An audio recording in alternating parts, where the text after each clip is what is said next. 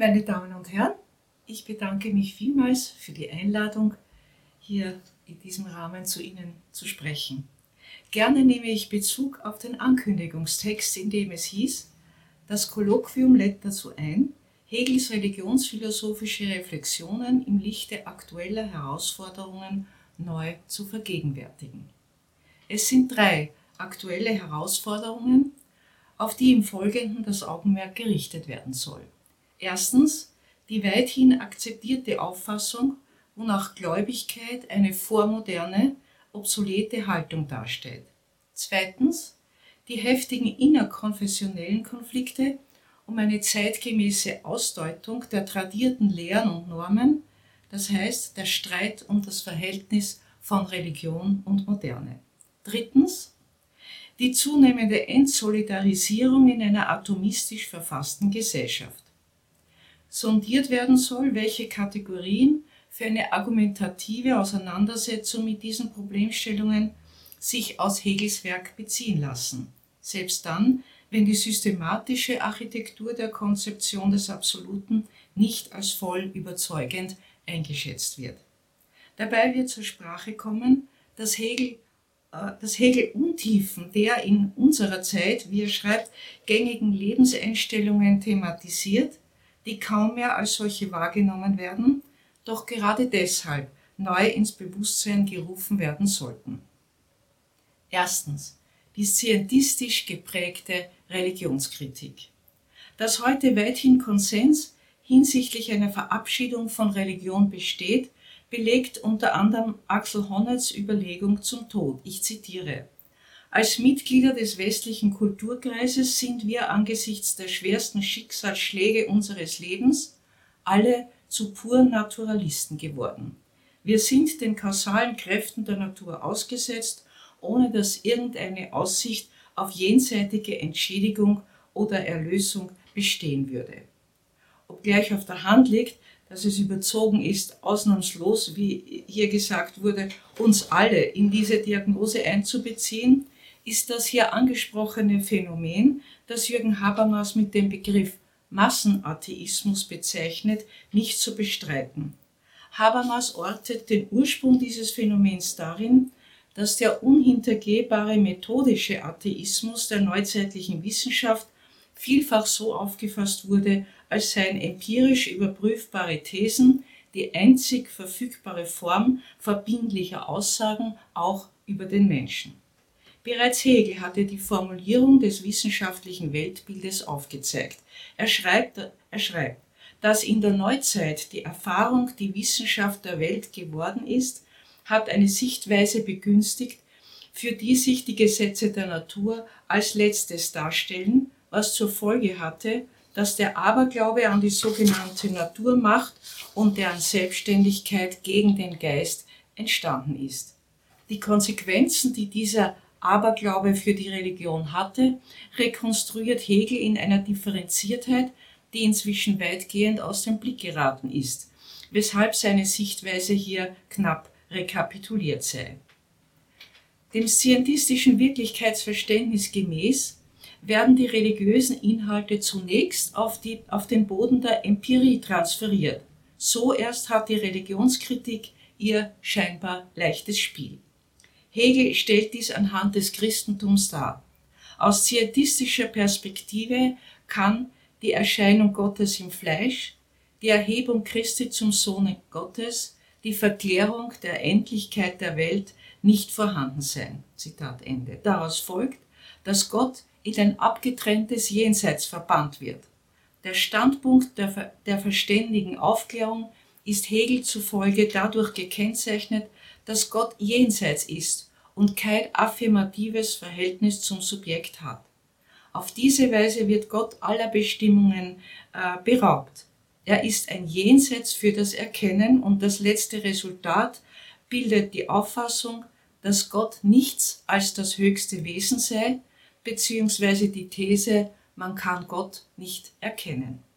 Doch ist es, so fährt Hegel fort, dem Scientismus, Hegel verwendet in der Regel den Begriff Aufklärung, nicht gelungen, das Christentum bzw. die Religion überhaupt zu widerlegen. Signifikant ist, dass Hegel zufolge diese Art der Religionskritik ihren Adressaten eben dadurch verfehlt, dass sie religiöse Aussagen vorweg im Sinne ihres Realitätsbegriffs zuschneidet. Ich zitiere.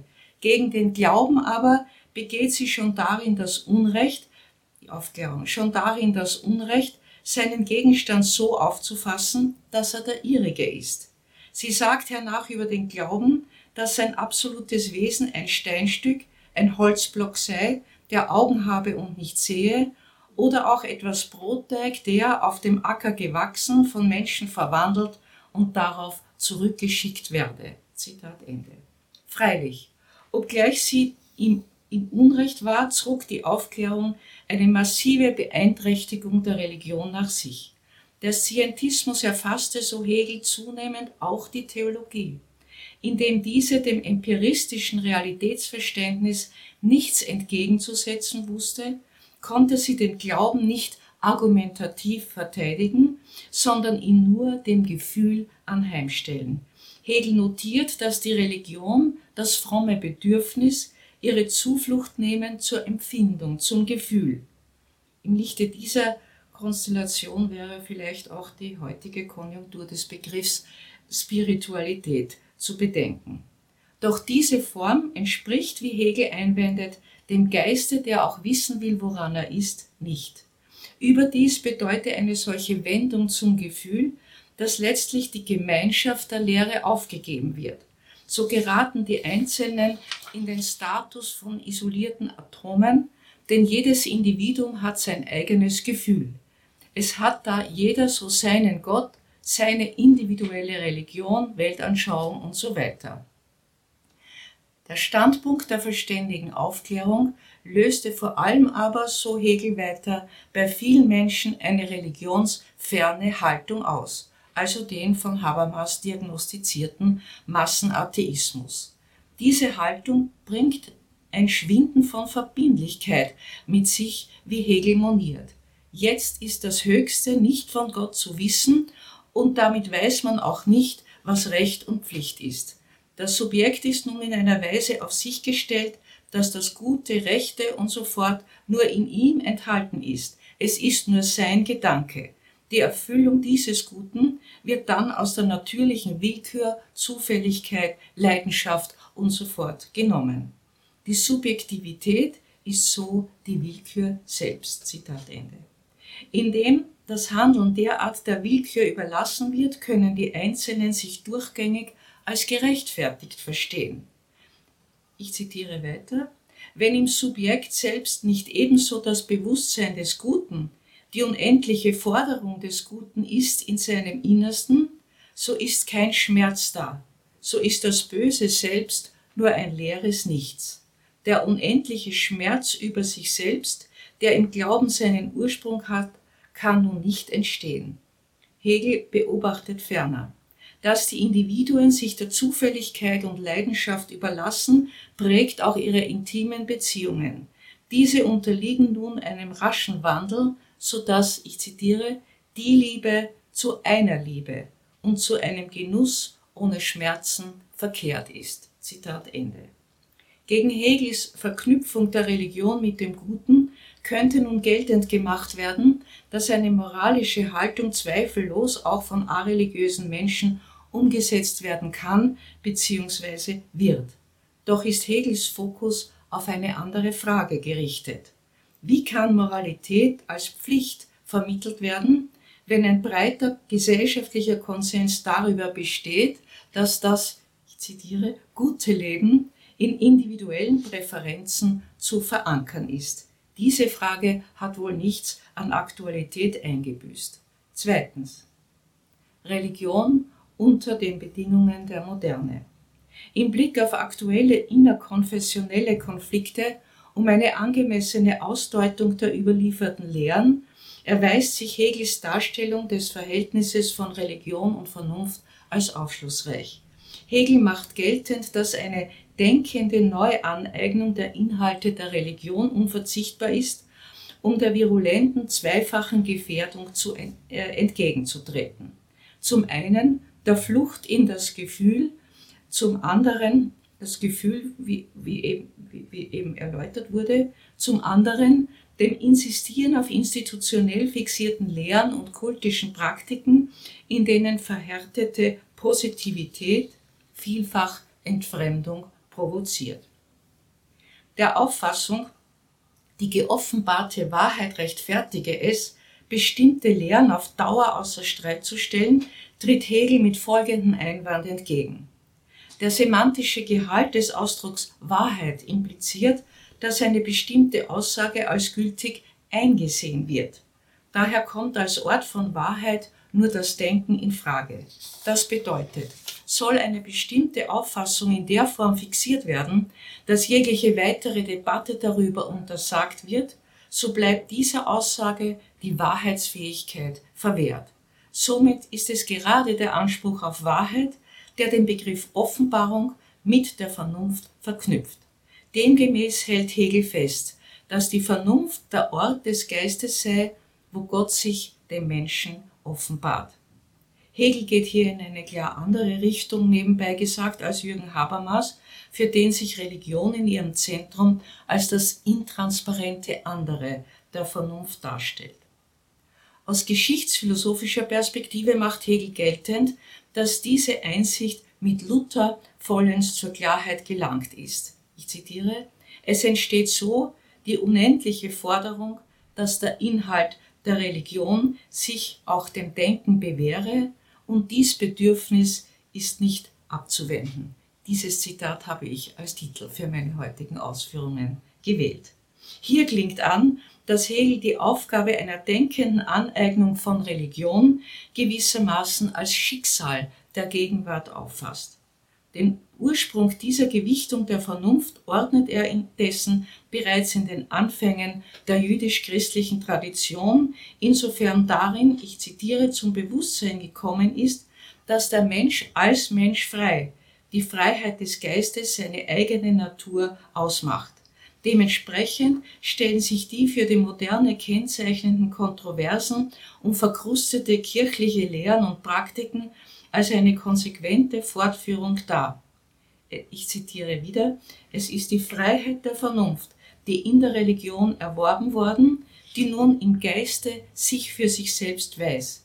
Diese Freiheit wendet sich nun gegen die bloß geistlose Äußerlichkeit. Und so tritt das Denken ein, dass die Äußerlichkeit, in welcher Form sie auch erscheine, zerstört und ihr Trotz bietet.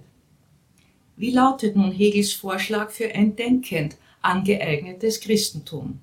Dazu ist hier selbstverständlich nur ein knappes Resümee möglich.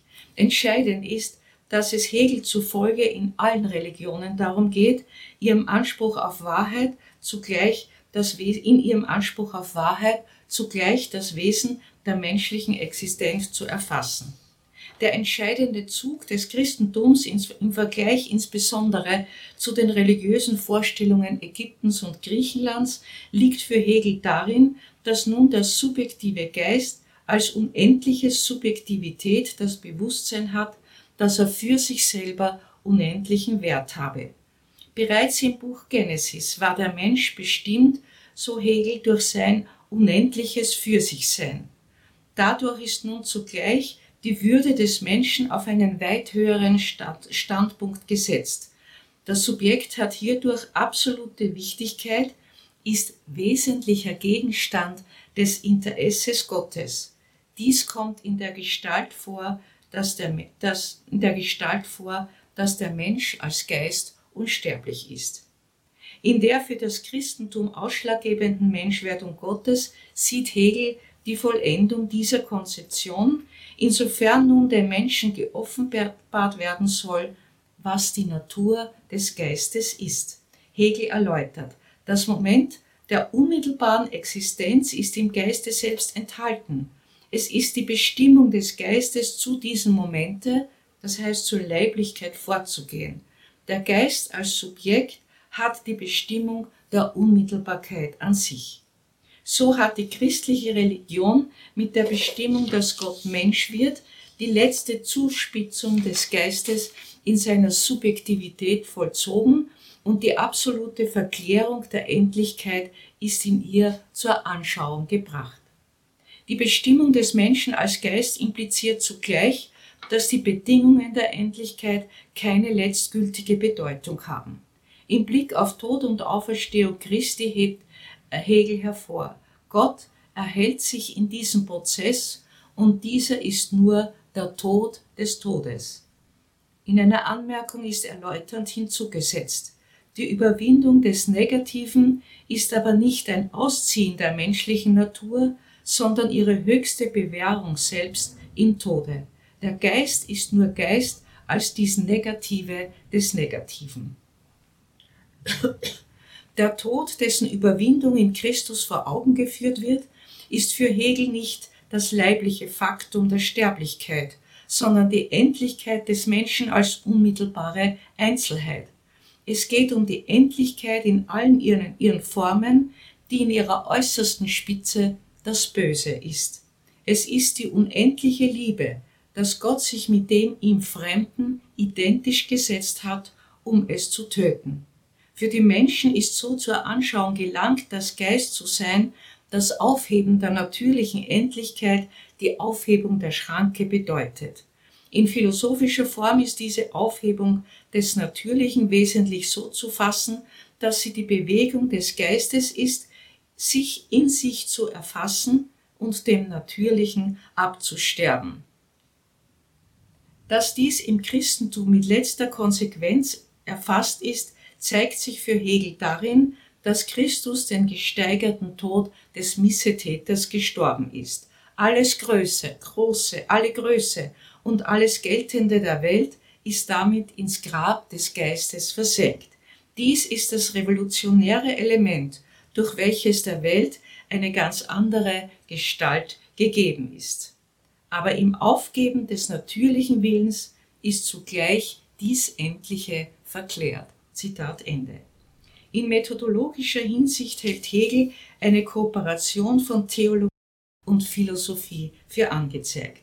Sofern Theologie unter der Last des Scientismus dazu tendiert, primär auf das Gefühl zu setzen, liegt es an der Philosophie, den Inhalt erneut zur Geltung zu bringen. Der religiöse Inhalt flüchtet sich in den Begriff. Wie Hegel schreibt, ist es in den neuesten Zeiten so weit gekommen, dass die Philosophie sich des religiösen Inhalts gegen manche Art von Theologie anzunehmen hat. Dem anzunehmen hat. Demgemäß hält Hegel fest, das ist der Standpunkt der Philosophie, dass der Inhalt durch das Denken seine Wiederherstellung und Rechtfertigung enthält. Lapidar formuliert er, wenn Theologie nicht Philosophie ist, so weiß sie nicht, was sie will. Dies ist ein Plädoyer dafür, philosophische Differenzierungen, die in fachlicher Autonomie entwickelt wurden, zur begrifflichen Ausdeutung religiöser Lehrstücke heranzuziehen. Auf dieser Basis könne, der, der, könne der, die Glaubensgemeinschaft einsichtig machen, welche Relevanz die in ihren Lehren angelegten subtilen Erwägungen für die jeweils gegenwärtigen Problemlagen haben. Diese These lässt sich so aktualisieren. Es kommt für die Theologie darauf an, Philosophie auf dem größten Differenzierungsniveau der Gegenwart zu rezipieren. Eine Rückkehr in vormoderne Positionen wäre neuerlich eine Form von Flucht. Dies verbietet sich Hegel zufolge aufgrund des generellen Signums von Religion mit dem jeweils erreichten Verständnis der Freiheit des Menschen verknüpft zu sein. Dementsprechend hält er im Blick auf die Geschichte des Christentums fest, dass die christliche Religion jedes Mal in der Gegenwart des Selbstbewusstseins einen Fuß hat. Das heißt, eine Theologie, die hinter dem moralischen Anspruchsniveau der Gegenwart zurückbleibt, hat ihre Plausibilität eingebüßt. So erweist es sich heute für die Gläubigen als unumgänglich, sich die Bedeutung ihrer Lehren im Kontext der veränderten Lebensbedingungen, etwa hinsichtlich ihrer eigenen Positionierung als Staatsbürger und Staatsbürgerinnen im liberalen Rechtsstaat neu zu vergegenwärtigen. Dass solche Reflexionsprozesse de facto bereits eingesetzt haben, belegt die neuere Religionsgeschichte vielfach. Man denke etwa an die Abkehr von der zunächst rigide ablehnenden Haltung äh, zum Thema Menschenrechte, die die katholische Kirche im, Vatikan, im Zweiten Vatikanum vollzogen hatte, oder an die in unterschiedlichen Religionsgemeinschaften laufenden Kontroversen über tradierte Geschlechternormen. Heute ist freilich die Ausgangslage pardon, für eine theologische Rezeption von Gegenwartsphilosophie komplex. Wenn Hegel für die Theologie seiner Zeit beklagt, dass sie den scientistischen Begriff des Wissens angeeignet hat, so wäre diese Diagnose jetzt auch auf denjenigen philosophischen Diskurs zu beziehen, in dem naturalistische Unterbestimmungen des Menschen weithin Konjunktur haben, ungeachtet der bereits im Denken der Aufklärung konzise argumentierten Einsprüche gegen eine solche Denkweise. Falls diese Tendenz gänzlich zum Tragen käme, wohin könnte der von Hegel benutzten Metapher folgend der damit ausgegrenzte Inhalt, das heißt das Bewusstsein des Geistigen, denn dann noch fliehen. Drittens. Die Gefahr einer zunehmenden Entsolidarisierung. Es mehren sich heute die Anzeichen, dass die gesellschaftliche Solidarität im Schwinden begriffen ist. So hält zum Beispiel Habermas fest, dass zunehmend wirtschaftliche Imperative an Bedeutung gewinnen, die einen am je eigenen Erfolg orientierten Umgang der handelnden Subjekte miteinander äh, prämieren. Auswirkungen dieser Defizite seien auch in globaler Perspektive zu verfolgen. Ich zitiere wieder Habermas. Evidenzen für ein Abbröckeln staatsbürgerlicher Solidarität zeigen sich im größeren Zusammenhang einer politisch unbeherrschten Dynamik von Weltwirtschaft und Weltgesellschaft. Es drohe demnach eine entgleisende Modernisierung. Zitat Ende. Hegel beobachtete bereits in seiner Gegenwart eine Tendenz zur Vereinzelung der Einzelnen. Äh, so schreibt er, dass das Prinzip der Atome, der Einzelwillen gelte. Könnte Religion einen Ausweg aus dieser Lage aufzeigen? Aufschlussreich ist hier, wie Hegel an der zentralen vom Christentum vermittelten Konzeption Geist die Implikation der Liebe hervorhebt. Er geht dabei vom prozesshaften Charakter des Geistes aus. Die anspruchsvollste Form dieser Bewegung sieht Hegel dort erreicht, wo das andere, in welchem der Geist bei sich selber bleibt, nur selbst wieder Geistiges, eine geistige Persönlichkeit ist. So bestimmt Hegel den Geist als die absolute Substanz, welche in der vollkommenen Freiheit und Selbstständigkeit ihres Gegensatzes, nämlich verschiedener für sich seiender Selbstbewusstseine, die Einheit derselben ist. Ich, das Wir und Wir, das Ich ist. Im Christentum ist für Hegel äh, diese Wahrheit des Geistes in mehrfacher Perspektive erfasst. Sie prägt das Verhältnis von Gott in der Konzeption von Trinität, ebenso wie die Vorstellung, dass die Gemeinschaft der Gläubigen vom Heiligen Geist getragen ist. Zugleich arbeitet Hegel heraus, dass die in der Bibel vermittelte Auffassung des Geistes, des Geistes mit unserer Alltagssprache korrespondiert. Wir bringen ein unmittelbares Verständnis davon, was es heißt, ich und wir in einem zu sein, im Begriff der Liebe zum Ausdruck, wie er im Blick auf intime Beziehungen aufgefasst wird. Das wahrhafte Wesen der Liebe besteht, so Hegel, darin, das Bewusstsein seiner selbst aufzugeben, sich in einem anderen selbst zu vergessen, doch in diesem Vergehen und Vergessen sich erst selber zu haben. Allgemeiner gesagt, erst dann, wenn die Einzelnen sich darauf einlassen, eine Einheit zu bilden, in der ihre Besonderheit gewahrt bleibt, können Menschen die Erfahrung machen, was die Natur des Geistes ist. Signifikanterweise bezeichnet Hegel die Liebe als diese weltliche Religion des Herzens. Zur Erläuterung zieht Hegel die biblische Aufforderung zur Abkehr vom Bösen heran, indem er ausführt, was es bedeutet, dass die Erlösungstat Christi in der Zeitform der Vergangenheit ähm, ähm, dargestellt, erzählt wird. In seinem Kommentar zum Baum der Erkenntnis im Buch der Genesis erläutert Hegel die komplexe Lage menschlicher Freiheit. Zum einen ist die Trennung das Bewusstsein des Für-sich-Seins gegen anderes, das nur im Modell der Erkenntnis zu erlangen ist, für den Menschen unumgehbar. Der Geist ist frei, die Freiheit hat das wesentliche Moment dieser Ertrennung, dieser Trennung. Doch ist dieses Für sich Sein zugleich das Böse, das der Überwindung bedarf, damit Freiheit in vollem Umfang möglich wird. Die geforderte Überwindung kann aber nur von der Getrenntheit her zustande kommen. Die Trennung, immer noch seine Genesis-Interpretation. Die Trennung ist so die Quelle des Übels, aber auch der Punkt, wo die Versöhnung ihre letzte Quelle hat. Das Für sich Sein ist das Krankmachen und die Quelle der Gesundheit. Somit kann der Einzelne nur durch Aufheben seiner unmittelbaren Einzelheit in das Gebiet der wahren Freiheit eintreten.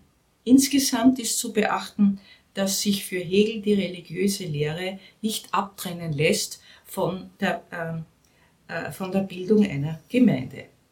Woher soll aber heute im Kontext des Massenatheismus der Impuls zur Überwindung der atomistischen Verhältnisse kommen? Hier gewinnt ein weiteres Element des Hegelschen Porträts der moderne Relevanz, das Gefühl eines Verlusts. Mag auch die Realität bereits von Vereinzelung geprägt sein, so kann, laut Hegel, der Mensch, insofern er Geist ist, sich damit doch nicht zufrieden geben. Wo der unendliche Schmerz verloren gegangen ist, wie oben zitiert, trat an seine Stelle der Schmerz über diesen Verlust. Die Formulierung Gott ist tot, welche Hegel in unterschiedlichen Konnotationen verwendet, bringt hier das Gefühl von Bestürzung und Trauer zum Ausdruck, das den modernen Menschen angesichts seines Verlusts befallen hat. Es ist der höchste Schmerz, das Gefühl der vollkommenen Rettungslosigkeit. Es könnte freilich sein, dass mittlerweile auch dieser Schmerz des Verlusts im Schwinden ist. Max Horkheimer hat 1970 in seinem Spiegel-Interview die Befürchtung geäußert, dass die Sehnsucht nach dem Absoluten verloren gehen werde. Je weiter der Fortschritt, der durch die sich entfaltende Macht der Technik bewirkt wird, so Horkheimer, desto gefährdeter nicht nur der Glaube, sondern die wahre Sehnsucht nach einem Besseren. Eben daher wird alles nicht rein positivistische Denken zu einem Phänomen der Kindheitsperiode der Menschheit.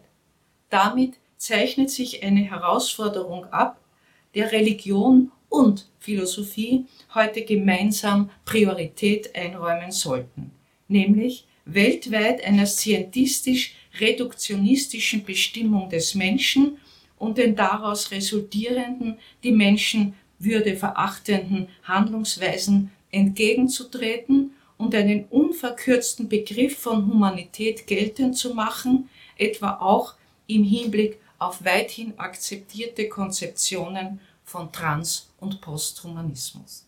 Danke vielmals für Ihre Aufmerksamkeit.